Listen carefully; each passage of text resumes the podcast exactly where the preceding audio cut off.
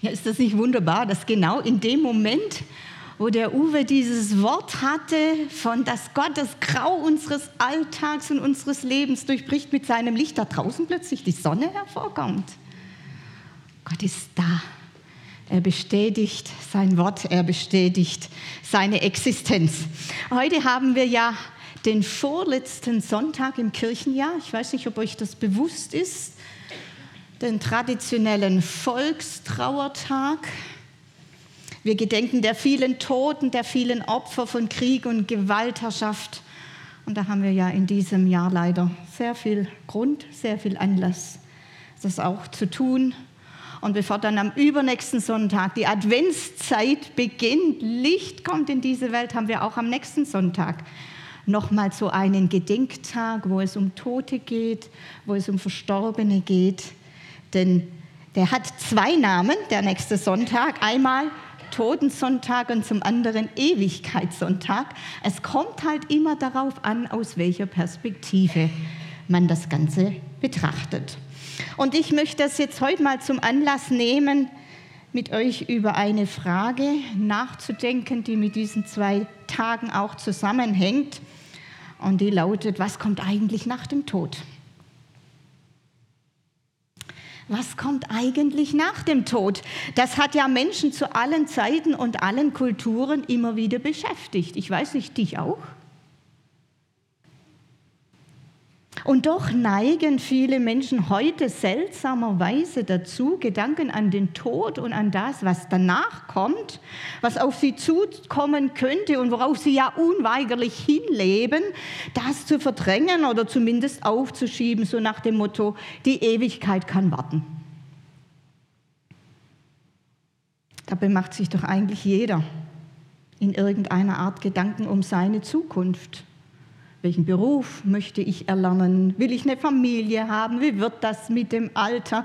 Reicht meine Rente mal? Wer wird mich pflegen? Wo werde ich sein können? Das sind ja Fragen, die uns beschäftigen und da machen wir uns Gedanken und da treffen wir Vorsorge und das ist uns auch das eine oder andere wert, dass wir es investieren. Aber was tun wir für unsere Ewigkeit? Keiner weiß ja, wann seine Ewigkeit beginnt. Und mancher hier hat das schon erlebt, nicht bei sich selber, aber bei seinen Liebsten, dass Ewigkeit schneller kommt, als man das erwartet hat. Keiner von uns weiß, wann seine Ewigkeit beginnt. Das kann noch viele Jahre dauern. Das kann aber auch schon sehr schnell der Fall sein. Und die Sterblichkeit liegt auch noch im 21. Jahrhundert bei 100 Prozent. Ich denke, das ist uns klar. In der Bibel lesen wir Psalm 90, Vers 12, lehre uns bedenken, dass wir sterben müssen, auf dass wir klug werden. Klug werden. Bist du klug? Also Klugheit im biblischen Sinne, das bedeutet eigentlich nicht besonders schlau, besonders intelligent, auch nicht besonders gebildet.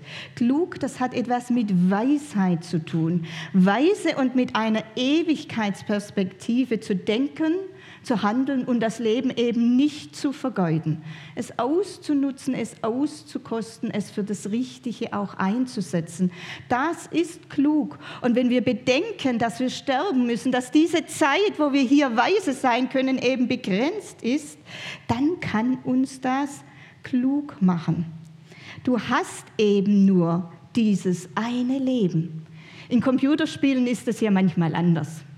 Da hat man drei, vier, fünf, sechs Leben. Da ist es auch nicht so schlimm, wenn ein Leben kaputt ist oder daneben geht. Dann spielst du halt mit dem nächsten weiter. In Wirklichkeit geht das nicht.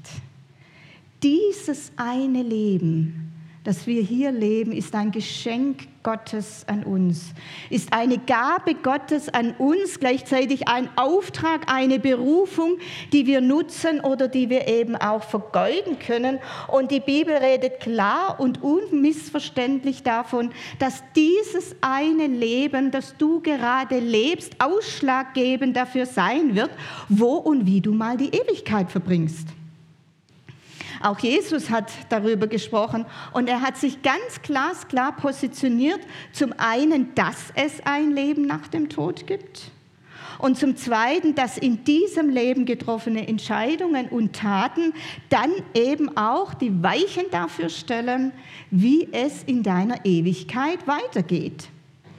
Jeder Mensch wird einmal vor seinem Schöpfer stehen und ein Lebensurteil empfangen. Das passiert in einem Gericht und dieses Gericht hat zwei mögliche Ausgänge, Himmel oder Hölle. Das mit der Hölle, das hören wir nicht so gerne und da denken viele, das passt doch gar nicht mehr in unsere aufgeklärte Zeit, das passt doch nicht zu den Vorstellungen zu einem liebenden Gott. Aber ganz ehrlich, Jesus hätte nicht qualvoll an einem Kreuz sterben müssen, wenn es keine Verlorenheit und keine Hölle gäbe wäre das doch gar nicht notwendig gewesen. Und aber so klar, wie die Bibel davon spricht, dass man verloren gehen kann, so klar spricht sie auch davon, wie man dieser Verlorenheit entgehen kann. Und das ist das Evangelium. Das ist die gute Botschaft. 1. Johannes 5, Vers 12. Wer den Sohn hat, der hat das Leben. Wer den Sohn Gottes nicht hat, der hat das Leben nicht. Heb oder hopp, ja oder nein? Wir gehen ja jetzt mit Riesenschritten auf Weihnachten zu. Jesus ist gekommen, um Menschen wie dich, wie mich, wie alle um uns herum zu erretten vor einer ewigen, grausamen Verlorenheit. Ihr kennt Johannes 3, Vers 16, ich nehme 17 noch dazu. Denn Gott hat der Welt seine Liebe dadurch gezeigt, dass er seinen einzigen Sohn für sie hergab, damit jeder, der an ihn glaubt, der das ewige Leben hat und nicht verloren geht. Gott hat seinen Sohn nicht in die Welt gesandt, um sie zu verurteilen, sondern um sie durch ihn zu retten. Und die Frage, die wir uns stellen müssen und die wir auch anderen stellen können, ist, Jesus Christus, ist er dein Retter oder ist er dein Richter? Kein Mensch kommt an dem Gottessohn vorbei, früher oder später. Wir haben vorhin gesungen, es gibt einen Ausweg, der heißt Jesus. Ja, es gibt noch mehr als einen Ausweg, es gibt einen Weg, der heißt Jesus. Jesus sagte von sich, dass er der Weg, die Wahrheit und das Leben ist. Und wir können uns natürlich Gedanken darüber machen und darüber philosophieren, ob es nicht vielleicht noch andere Wege geben könnte, die auch zum Ziel führen.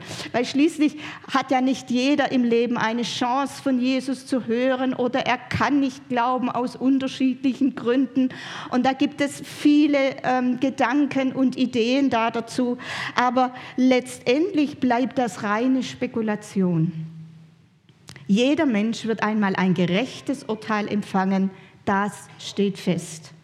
Wie dieses Urteil ausfällt und wo das Ganze endet, das ist allein Gottes Sache.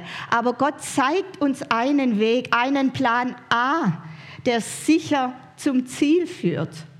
Und wenn ich den Plan A in Händen halte und weiß, das kann, das, das führt zum Ziel, brauche ich eigentlich meine Zeit nicht mehr so sehr darauf zu verschwenden, mir Gedanken über Plan B oder Plan C zu machen.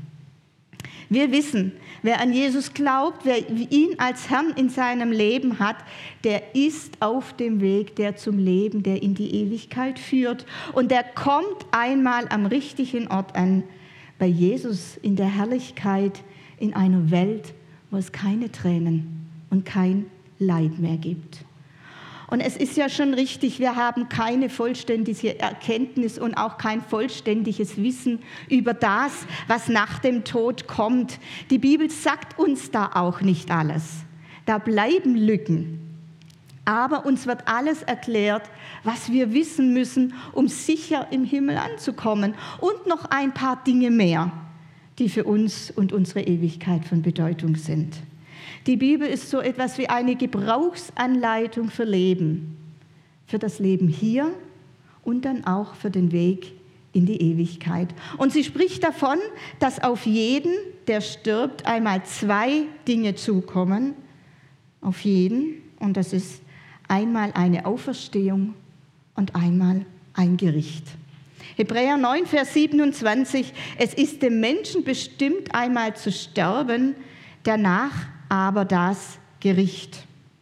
Und der Richter in diesem Gericht, Das ist eben Jesus. Jetzt ist er noch Retter, einmal wird er Richter sein. Und da lesen wir Johannes 5, Verse 28 und 29. Seid deshalb nicht erstaunt, wenn ich euch sage, dass der Tag kommt, an dem die Toten in ihren Gräbern die Stimme des Sohnes hören und herauskommen werden. Die, die getan haben, was gut ist, werden zu neuem Leben auferweckt werden. Die aber, die getan haben, was schlecht ist, werden zu ihrer Verurteilung auferweckt werden. Wichtig ist zu erklären, dass in diesen beiden Versen nicht von einem einzigen Gericht die Rede ist sondern in der Bibel gibt's, lesen wir von verschiedenen Gerichten, die zu unterschiedlichen Zeiten stattfinden und in die auch unterschiedliche Menschengruppen kommen und dort von Jesus ihr Urteil empfangen, mit eben dann unterschiedlichen Ausgängen. Für die einen wird es gut ausgehen, sie werden zu neuem Leben auferweckt, für die anderen eben wird es schlecht ausgehen, sie werden zu ihrer Verurteilung auferweckt werden. Ich kann und ich werde heute nicht über alle Gerichte sprechen, das ist einfach zu viel. Das kriegen wir nicht unter in einer Predigt. Ich werde heute nur über das sprechen, was uns direkt betrifft, was auf uns zukommen könnte oder zukommen wird. Und ich möchte auch da nicht oder ich kann nicht ins Detail gehen, sondern einfach ein bisschen einen Überblick geben. Was wird dich erwarten? Wovon kannst du ausgehen? Und das Erste ist, was deinem Gericht auf jeden Fall vorausgehen wird, das ist eine körperliche Auferstehung. Jetzt war ich zu schnell. Darf ich nochmal gucken? Der würdest du mir nochmal die letzte machen, bitte? Entschuldigung. Eine körperliche Auferstehung oder Verwandlung und eben ein Gericht. Und nun sagst du vielleicht, Moment mal, wir haben doch gerade vorher gelesen, dass Christen ewiges Leben haben, dass sie sich heute schon sicher sein dürfen, dass sie in den Himmel kommen. Was soll das also mit dem Gericht für mich? Der Ausgang steht doch schon fest. Stimmt. Wenn du Jesus hast, dann hast du das Leben. Er ist deine Tür zum ewigen Leben. Aber auch im Himmel werden einmal nicht alle gleich sein. Auch im Himmel wird es Unterschiede geben und welcher Platz dir dort zugewiesen wird, das hängt eben auch von deinem Leben hier ab. Unser Leben besteht doch aus viel mehr als aus unserer Schuld. Für unsere Schuld ist Jesus gestorben, das ist erledigt. Er warf sie ins tiefste Meer, steht in der Bibel. Da brauchst du dir keine Sorgen mehr zu machen. Aber dein Leben besteht auch aus mehr. Du lebst doch hier, du tust doch hier etwas. Und dein Leben, wie du es lebst, das wird nach dem Tod, nach deiner Auferstehung vor Jesus kommen und von ihm beurteilt und eben auch belohnt werden, sofern es da was zu belohnen gibt. Aber dazu kommen wir später noch. Jetzt gehen wir zuerst mal zu dem Gedanken Auferstehung. Wer oder was wird denn da auferstehen? Wir bestehen ja aus Körper, Seele und Geist. Und unser Körper ist der Teil, der eben nicht ewigkeitstauglich ist. Er ist wichtig für uns. Er gehört zu uns und es ist gut, wenn wir ihn auf dieser Welt beachten, wenn wir ihn pflegen. Er ist der Tempel des Heiligen Geistes, haben wir gestern gehört im Seminar. Er ist also absolut nicht unwichtig für dieses Leben her, aber mit dem Tod hat er seine Pflicht und Schuldigkeit getan. Unser irdischer Körper wird einmal beerdigt und vergeht. Ihr kennt auch diese Beerdigungsformel wahrscheinlich Erde zu Erde, Asche zu Asche, Staub zu Staube. Das sagen wir so, um uns das zu vergegenwärtigen. Bei einer Feuerbestattung geht es mit dem Staub ein bisschen schneller. Das Ergebnis ist dasselbe. Der Körper zerfällt, er vergeht, er wird beerdigt. Psalm 90, Vers 3. Du machst die Menschen wieder zu Staub, indem du sprichst, werdet zu Staub. Hat Gott so angeordnet. Dieser Körper, er vergeht. Um ihn müssen wir uns dann nicht mehr weiter kümmern. Er ist dann nur noch die sterbliche Hülle, die wir der Erde übergeben. Aber wir dürfen wissen, dass das nicht so bleibt, dass wir ein Geistwesen sind. Wir werden wieder einen Körper bekommen. Wir werden auferstehen, wieder in dieser menschlichen Dreieinigkeit aus Körper, Seele und Geist mit einem neuen Körper, einem Ewigkeitsleib. Auch Jesus war nach seiner Auferstehung kein reines Geistwesen, sondern er hatte einen Leib, er hatte einen Auferstehungskörper. der war seinem ursprünglichen Körper sehr ähnlich. Manche Jünger haben ihn gleich erkannt, manche erst ein bisschen später. Aber er, er war wohl als Jesus erkennbar, er war anfassbar. Die Jünger haben ihre Hände in seine Wundmale gelegt. Sie haben mit ihm gegessen. Jesus, Jesus hat gegessen mit diesem Körper. Aber er war doch auch etwas anders. Jesus konnte durch Wände gehen. Er konnte einfach kommen und verschwinden. Es war nicht sein alter Körper, es war sein Auferstehungsleib. Und auch auf uns wartet bei unserer Auferstehung ein neuer Leib, ein dann vollständig erlöster Leib, der nicht mehr krank wird, der nicht mehr altert. Und mit diesem Leib kommen wir dann in unsere Auferstehung und dann eben auch vor Jesus. Um unseren irdischen Leib brauchen wir uns über den Tod hinaus nicht zu kümmern. Er hat seinen Dienst getan. Du machst den Mensch wieder zu Staub, das habe ich schon gelesen. Jetzt ist natürlich die Frage, was passiert mit dem anderen Teil, mit dem immateriellen Teil von uns, mit unserer Seele, mit unserem Geist. Ich fasse das jetzt mal zusammen mit diesem Begriff Geistseele. Was passiert mit unserer Geistseele? Wo geht sie hin?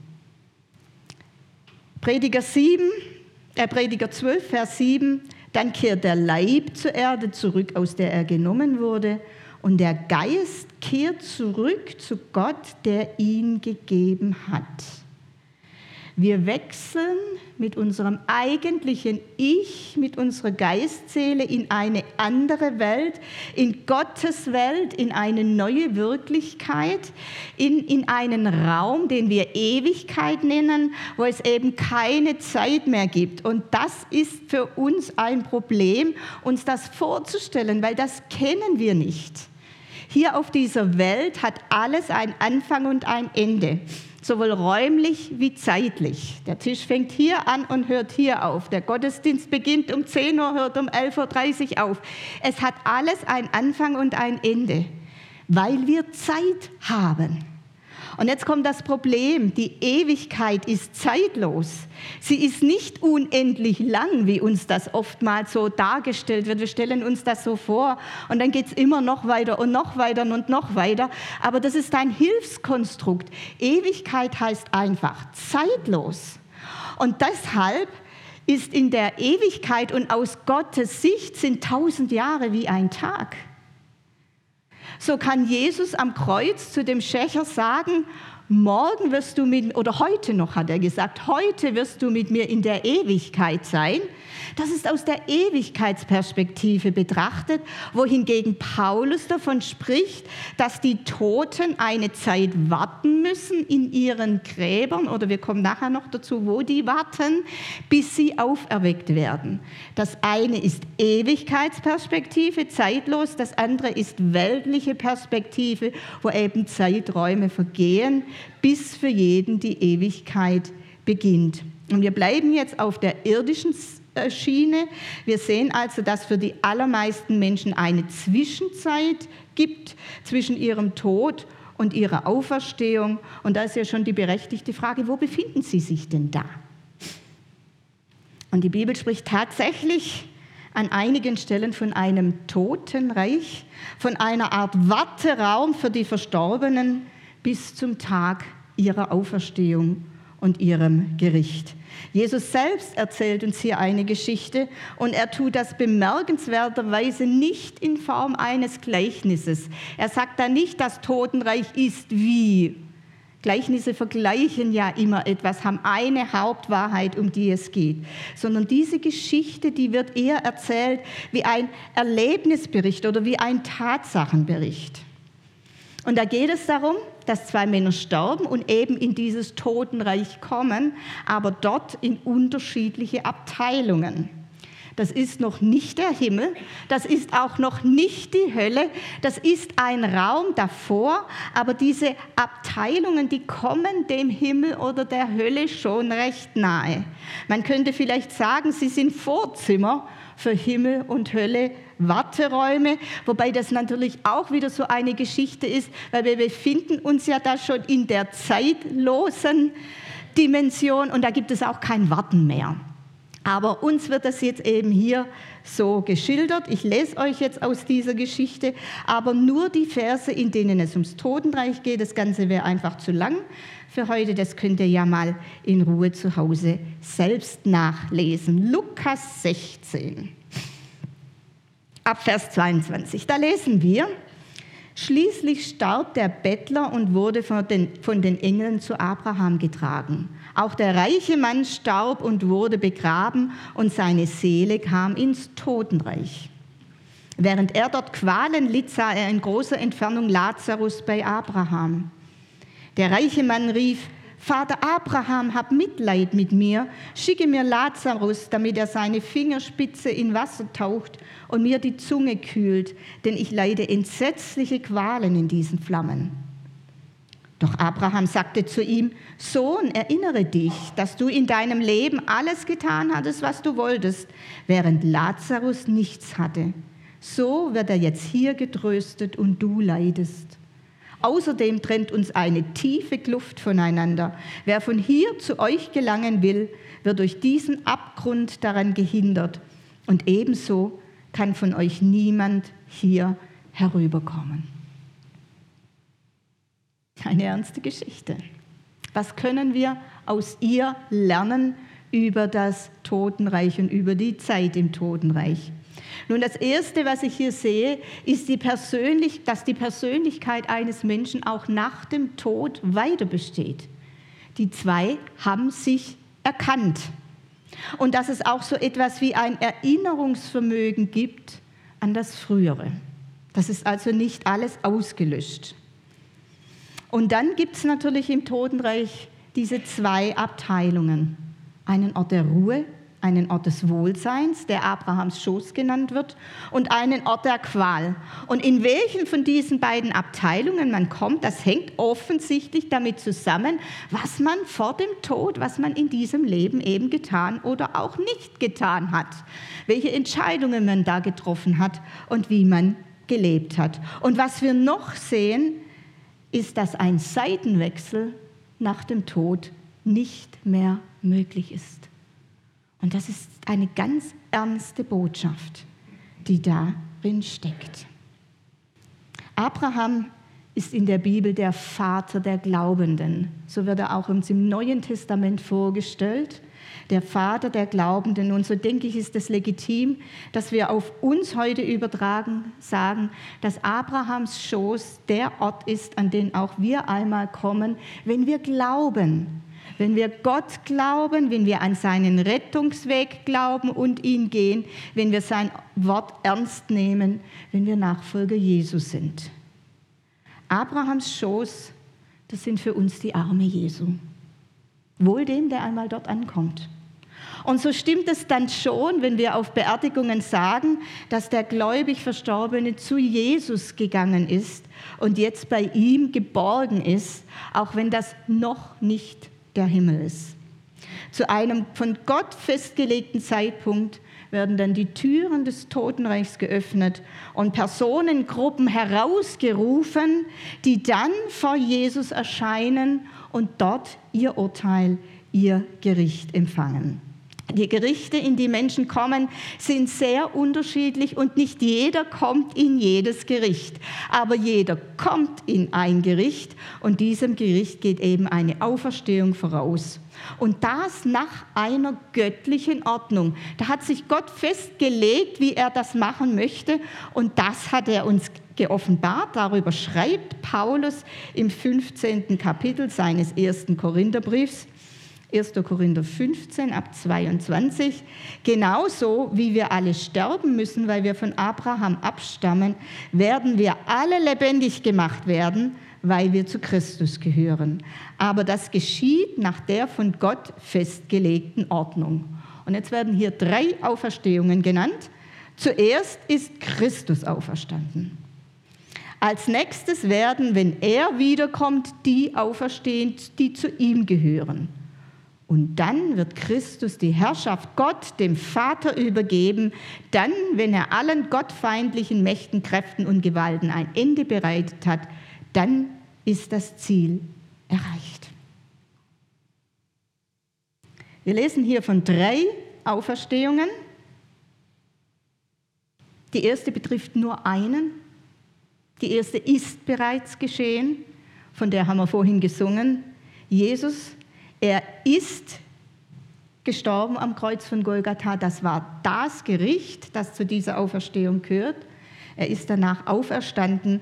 Das ist vollzogen am Kreuz auf Golgatha. Die zweite Auferstehung, sie gehört zur Wiederkunft Jesu dazu und ist verbunden mit der Entrückung der Gemeinde und dem anschließenden Gericht vor dem Richterstuhl Christi. Dann gibt es noch verschiedene Gerichte, über die ich heute nicht sprechen werde. Und dann am Ende der Zeit werden eben alle Toten, die bis dahin noch nicht auferweckt wurden, vor den großen weißen Thron Jesu gerufen und dort im jüngsten Gericht ihr Urteil erhalten. Ich möchte jetzt einen Schwerpunkt legen auf diese zweite Auferstehung. Sie ist nächste Heils, das nächste heilsgeschichtliche Ereignis, das wir erwarten, dass Jesus wiederkommt. Und seine Wiederkunft wird in zwei Schritten geschehen. Die, dem ersten Schritt ruft er seine Gemeinde zu sich, die verstorbenen Gläubigen ebenso wie die noch Lebenden. Da, für die Lebenden gibt es dann eine Verwandlung und das nennen wir Entrückung. Und dann im zweiten Schritt kommt er mit seiner Gemeinde zurück auf diese Erde. Ich lese uns 1. Thessalonicher 4, diese Verse, die ganz bekannt sind, auch wenn es um Entrückung geht. Der Herr selbst wird vom Himmel herabkommen, ein lauter Befehl wird ertönen und auch die Stimme eines Engelfürsten und der Schall der Posaune Gottes werden zu hören sein. Daraufhin werden zuerst die Menschen auferstehen, die im Glauben an Christus gestorben sind. Danach werden wir, die Gläubigen, die zu diesem Zeitpunkt noch am Leben sind, mit ihnen gemeinsam in den Wolken emporgehoben dem Herrn entgegen und dann werden wir alle für immer bei ihm sein. Paulus hat damit gerechnet, dass Jesus noch zu seinen Lebzeiten wiederkommen wird. Deshalb schreibt er, da werden wir, die Gläubigen, die noch am Leben sind, ihm entgegengerückt werden hat sich jetzt so nicht bewahrheitet, das steht immer noch äh, uns, uns allen voraus, aber es wird einen Tag geben, wo eben diese Posaune erklingt, wo die Türen des Totenreiches dann aufgehen und alle die herausgerufen und ihrem Herrn entgegengerückt werden, die an Jesus Christus geglaubt haben. Beide Parteien dann, die auferstandenen Verstorbenen und die verwandelten Lebenden, die Jesus dann danach auch zu sich ruft. In einem Moment lesen wir da, werden wir verwandelt, wird unser nicht ewigkeitstaugliche Körper in unseren ewigkeitstauglichen Körper überführt. Wir bekommen einen neuen Leib und dann wird die gesamte Gemeinde, die auferstandene und verwandelte Gemeinde vor Jesus stehen, der dann ihr Leben prüft und beurteilt. Das ist das Gericht, das Christen noch voraussteht. Jesus hat das Gericht über ihre Sünden bereits getragen das ist fertig, das ist erledigt, wenn du Jesus Christus als Herrn hast, als Retter angenommen hast. Aber dein Leben wird noch geprüft werden vor Jesus. 2. Korinther 5, Vers 10.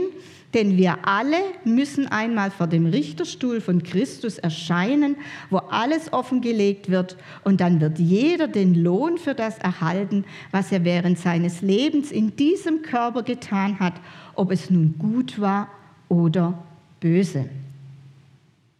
Hier geht es, wie gesagt, nicht um Himmel oder Hölle. Das ist geklärt. Das hier ist ein Preisgericht, in dem Jesus das Lebenswerk von denen, die einmal im Himmel sein werden, prüft, wo er auch ihren Charakter anschaut, wie derjenige an, ansieht. Und dann geht es eben um die Frucht des irdischen Lebens, die Jesus anschaut, die geprüft wird und die dann eben belohnt wird oder nicht belohnt wird, wenn dann eben auch nichts da ist. Deshalb ist es ja so wichtig auch, wie wir hier leben. Über dieses Gericht wird auch noch ein bisschen ausführlicher gesprochen in 1. Korinther 3 in den Versen 11 bis 15. Da schreibt der Paulus, das hat ihm der Heilige Geist offenbart, das Fundament ist bereits gelegt und niemand kann je ein anderes legen. Dieses Fundament ist Jesus Christus. Das ist das Erste. Wenn du Christ bist, dann ist dein Fundament Jesus Christus. Und jetzt geht es darum, was machst du aus deinem Leben? Wie lebst du als Kind Gottes? Wie lebst du als Christ? Und das führt er jetzt weiter aus. Wie nun aber jemand darauf weiterbaut, also auf diesem Fundament Jesus Christus, ob mit Gold, Silber, Edelsteinen, Holz, Schilf oder Stroh, das wird nicht verborgen bleiben. Der Tag des Gerichts wird bei jedem ans Licht bringen, welches Material er verwendet hat. Denn im Feuer des Gerichts wird das Werk jedes Einzelnen auf seine Qualität geprüft werden. Wenn das, was jemand auf dem Fundament aufgebaut hat, die Feuerprobe besteht, wird Gott ihn belohnen. Wenn es jedoch verbrennt, wird er seinen Lohn verlieren. Er selbst wird zwar gerettet werden, das hat ja Jesus erledigt, aber nur wie einer, der im letzten Augenblick aus dem Feuer gerissen wird. Was wird uns erwarten in diesem Gericht? Was wird Gott über dein Leben einmal sagen? Er sagte, dass wenn wir in ihm bleiben und er in uns, dann werden wir viel Frucht bringen und dass wir ohne ihn nichts tun können. Und dieses Nichtstun bezieht sich genau darauf, nichts, was ewigkeitstauglich ist, nichts, was in diesem Gericht einmal Belohnung finden wird. Aber wer heute, hier und heute mit Jesus unterwegs ist, da dürfen wir uns sicher sein, wer ihm nachfolgt, wer ihm gehorcht, wer sich auch vom Heiligen Geist, von Gottes Wort leiden und verändern lässt, der darf sicher sein, dass er da mal nicht mit leeren Händen dasteht. Er wird reich belohnt werden für alles, was er hier an Mühen, an Schmerzen auch eingesetzt hat für Jesus, für sein Reich. Das kann ja ganz unterschiedlich sein, was er eben hier investiert hat. Und deshalb ist es auch so wichtig, dass wir unsere geschenkte Erdenzeit dafür nutzen, unsere Bestimmung und unseren Auftrag zu finden, damit wir die Werke erkennen, die Gott für uns vorbereitet hat. Das ist ja für jeden ganz individuell auch unterschiedlich.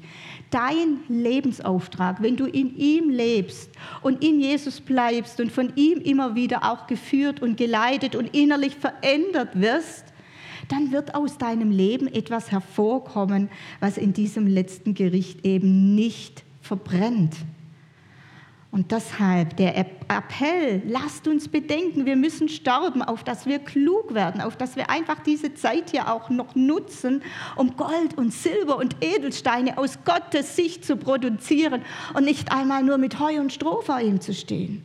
Wir wollen doch zu denen gehören, zu denen Jesus dann mal sagt, sehr gut, du bist ein tüchtiger und treuer Diener, du bist mit dem wenigen treu umgegangen, darum will ich dir viel anvertrauen. Komm herein zum Freudenfest deines Herrn.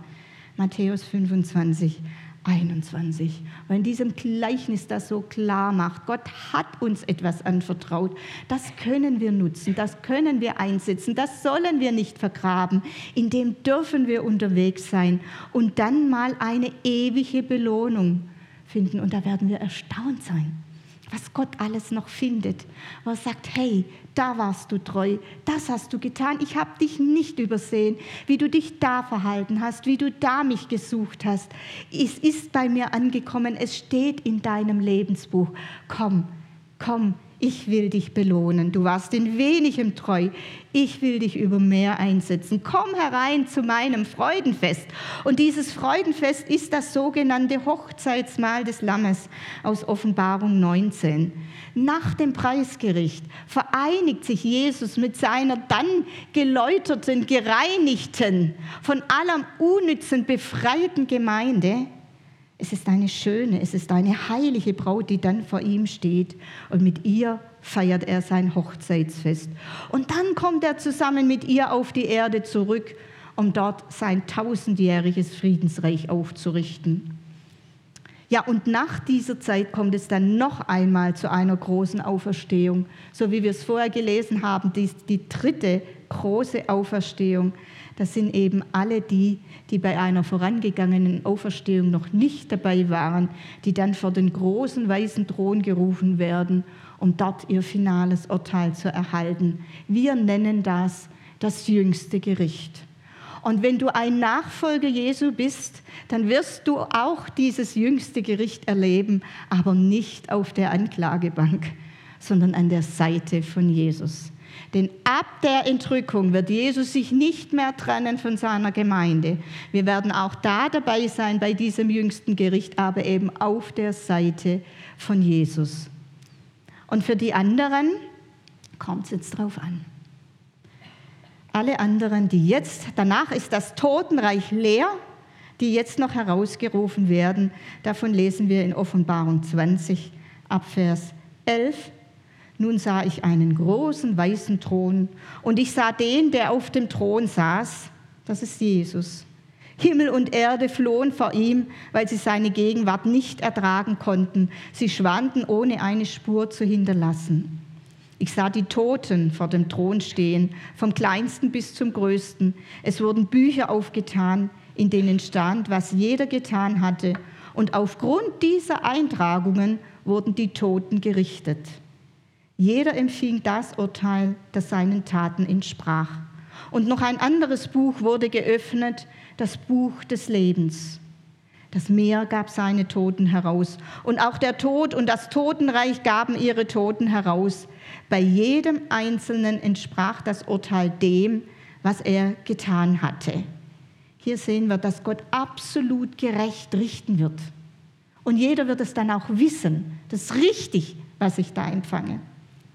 Und dann heißt es, der Tod und das Totenreich wurden in den Feuersee geworfen. Der Feuersee ist der zweite Tod. Und wenn jemand nicht im Buch des Lebens eingetragen war, wurde er ebenfalls in den Feuersee geworfen. Ich weiß nicht, ob euch aufgefallen ist, dass hier immer von Toten die Rede ist, selbst dann, wenn sie auferstanden sind. Es stehen Tote vor dem großen weißen Thron. Ganz anders spricht die Bibel von Menschen, die hier und heute, die in diesem Leben schon ewiges Leben von Jesus bekommen haben. Da redet die Bibel nach der Auferstehung von Lebenden. Hier spricht sie von Toten. Und ob auf alle Tote, die dann in dieses Gericht kommen, der zweite Tod, der endgültige Tod äh, folgt, die Hölle wartet, oder ob Gott da doch noch für den einen oder anderen den Himmel auftut, das mag ich nicht beurteilen. Die Meinungen dazu gehen auseinander. Die einen sagen so, die anderen sagen so. Letztendlich geht es darum, wem Gott Leben zuspricht was er mit diesen Menschen machen wird. Die allermeisten werden verloren gehen, bin ich überzeugt. aber ob es da noch Auswege gibt, zum Glück muss ich das nicht entscheiden. Und ihr auch nicht. Aber wir dürfen sicher wissen, dass keiner in dieses letzte Gericht kommt, der sich heute von Jesus retten lässt und der sein Leben hier auf dieser Welt mit ihm und für ihn lebt. Meine Überzeugung ist, dass es im Himmel Unterschiede geben wird und auch in der Hölle Unterschiede geben wird, je nachdem, wie jemand gelebt hat. Jesus, Gott, wird es beurteilen, er wird es richten, er wird es richtig und gut machen. Aber hängen wir uns doch an diesen Jesus. Machen wir doch uns an ihm fest, der von sich sagt, ich bin der Weg, die Wahrheit und das Leben. Wenn wir das tun, dann brauchen wir uns nicht mehr zu fürchten vor dem, was kommt nach dem Tod. Dann kommt die Auferstehung, dann kommt ein Preisgericht, dann kommt ein Leben mit Jesus und dann kommt letztendlich die Herrlichkeit mit ihm. Und wir dürfen unsere Zeit hier auf dieser Erde nutzen, auskosten, auskaufen, um uns noch Schätze zu sammeln, äh, die ewigkeitstauglich sind, die in dieser Feuerprüfung eben nicht verbrennen und dabei wissen, das Beste kommt noch. Wo und wie wir unsere Ewigkeit verbringen, das entscheiden wir mit unserem Leben oder in unserem Leben hier. Und das darf uns an diesem Volkstrauertag auch wieder neu berühren und aufrütteln. Einmal in Bezug auf uns selber, dass wir uns selber reflektieren, wie lebe ich eigentlich, aber auch im Blick auf die Menschen um uns herum. Das Opfer Jesu, das genügt für alle. Und wir haben den Auftrag, das Evangelium, die Rettungsbotschaft auch weiterzusagen, Menschen in Berührung zu bringen mit ihrem Heiland und Erlöser. Und dafür gibt es die Albkirche. Dafür gibt es uns. Und wenn du dir nicht sicher bist, wie deine ewige Zukunft aussieht, dann sprich doch mit einem Christen deines Vertrauens darüber. Darfst gerne auch zu mir kommen. Zu Kevin, er ist jetzt heute nicht da, aber nächsten Sonntag wieder. Zum Gebetsteam, das nachher hier bereitsteht.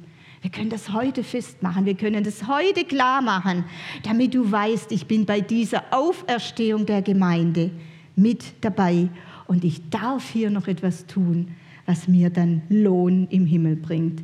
Lehre uns bedenken, dass wir sterben müssen, auf dass wir klug werden. Ich möchte noch beten. Vater, ich danke dir, dass du uns auch über unsere ewige Zukunft nicht im Unklaren lässt. Du erklärst uns nicht alles. Du sagst uns nicht alles. Wir wissen das nicht ins Detail. Und manches stellen wir uns sicher ganz anders vor, als es nachher sein wird.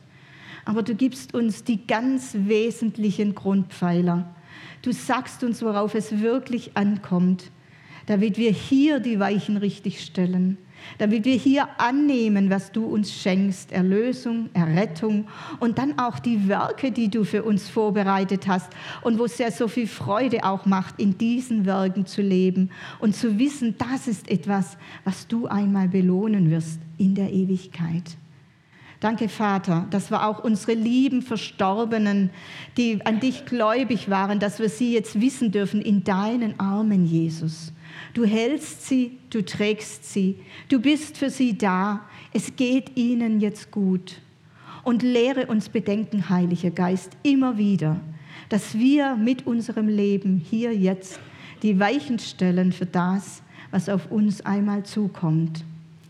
Der Abrahams Schoß oder der Ort der Qual, das Preisgericht oder das jüngste Gericht, die Auferstehung der Gemeinde oder die letzte Auferstehung der Toten. Wir machen es hier, wir machen es hier fest. Und Vater, das verankere tief in unseren Herzen, dass wir an unserer ewigen Bestimmung nicht vorbeigehen, dass wir die Menschen werden, an die du gedacht hast, als du uns gemacht hast, und dass wir die Ewigkeit einmal alle miteinander bei dir in der Herrlichkeit verbringen. Wir freuen uns darauf und wir danken dir, Herr, für diese Ewigkeitsperspektive. Und wir danken dir für Weihnachten, für die Adventszeit, dass du, Jesus, gekommen bist, um zu suchen und zu retten, was sonst verloren wäre. Dir sei Preis und Ehre. Amen. Amen.